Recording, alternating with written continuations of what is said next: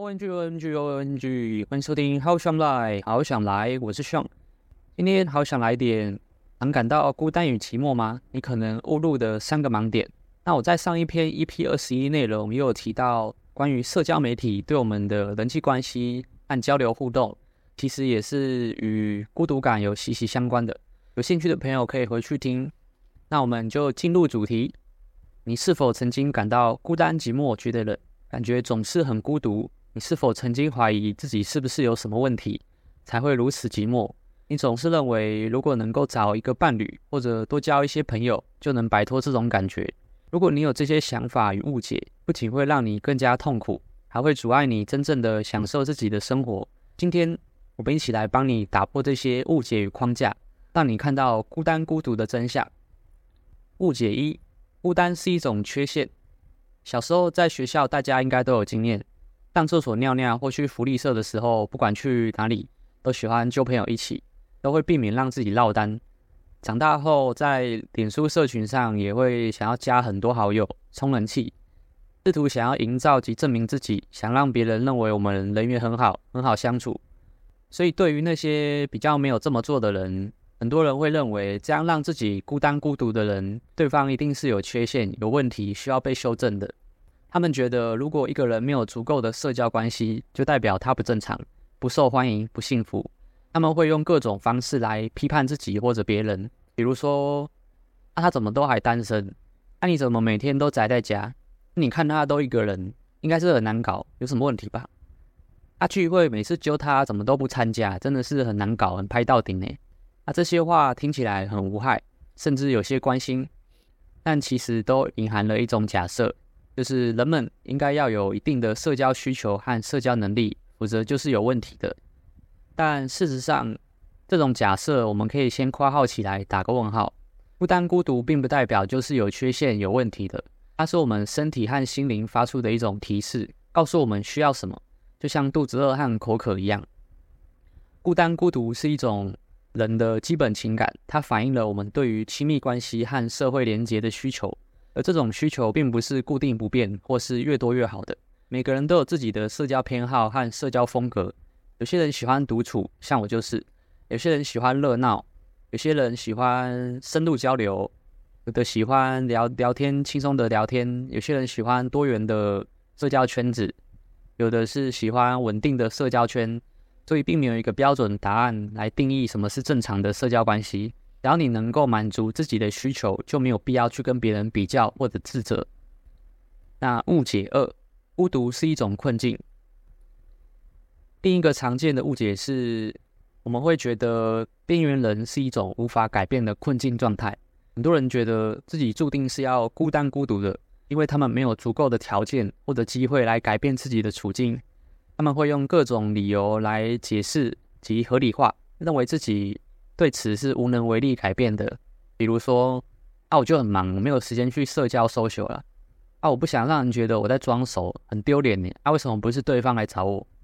或是在心里想，哦、啊，我不够帅，也不够美，身材也不好，本来就不会受欢迎，我太老了，也没有很有钱，没车没房，没有人会对我感兴趣啦。以上这些话听起来很合理，甚至有些自知之明。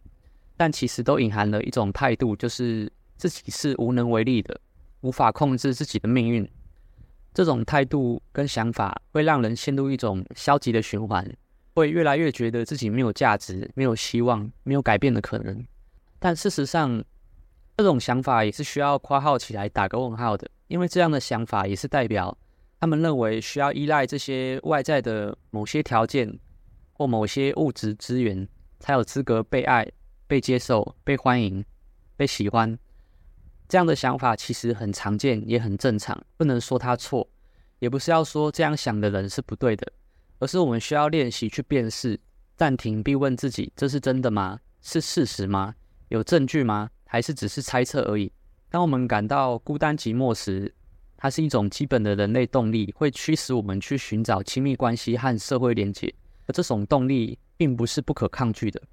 每个人都有自己的社交资源和社交策略。有些人擅长经营社交网络，有人擅长建立新的人际关系，有人擅长表达自己的情感，有人擅长聆听别人的故事，有的人喜欢参与社会活动，有的人则是擅长发起社会活动。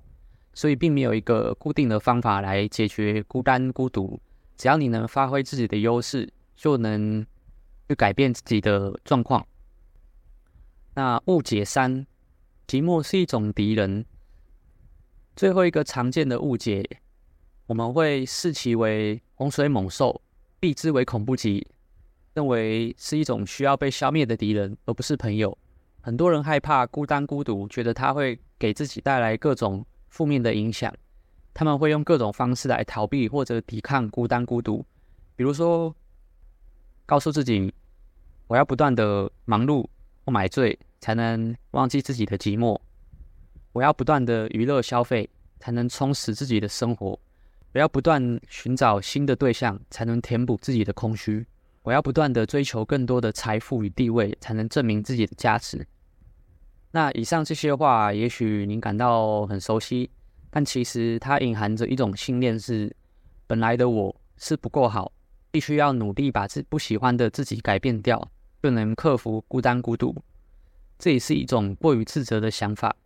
虽然自我改进是一件好事，但并不是所有的问题都是由自己造成的。有时候，其实也是受到外在因素的影响，比如社会环境、文化背景、生活压力等等。如果你只把责任推给自己，而忽略这些因素，那么你就可能陷入无尽的自我责备和自我否定中。这样不仅不能解决问题，反而会增加你的孤独感。所以，不要只看到自己的不足，试着找到自己的优点，从批评自己。变成鼓励自己，记得能孤立顶的人不是别人，而是自己。只要我们愿意伸手或开口去行动，都相对有机会能够改变现状。当然，我并不是要阻止或否定我们正在做的事情或我们已经知道的价值观，只是以讨论分享的方式来了解这些行为的动机与机制，能够更好的辨识及增加掌控感。那讲了这么多理论。我也想分享一下我自己的真实想法与做法。我喜欢一个人待着，并不感到孤单或可怜，反而感到很自在平静，所以会有意识的断舍离多余的干扰，不再追求无意义的社交聚会，也不再理会世俗的标准。其实我很同情那些害怕独自孤单的人，因为他们害怕对盲目的寻求慰藉来建立自我存在价值，因为有所求。容易错付人事物，到最后夜深人静时，换来的是无尽的空虚。悲欢离合、生离死别，本就是自然规律，且本是中性。人都会追求恒常不变，偏偏唯一不变的就是变。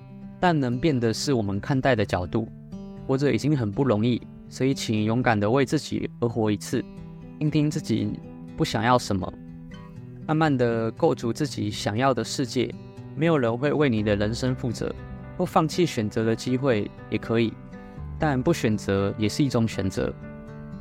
不要后悔就好。今天的分享就到这边，喜欢我的内容也可以帮我订阅、按赞或分享，帮助他人，同时也是对我最大的支持与鼓励。下周见，拜拜。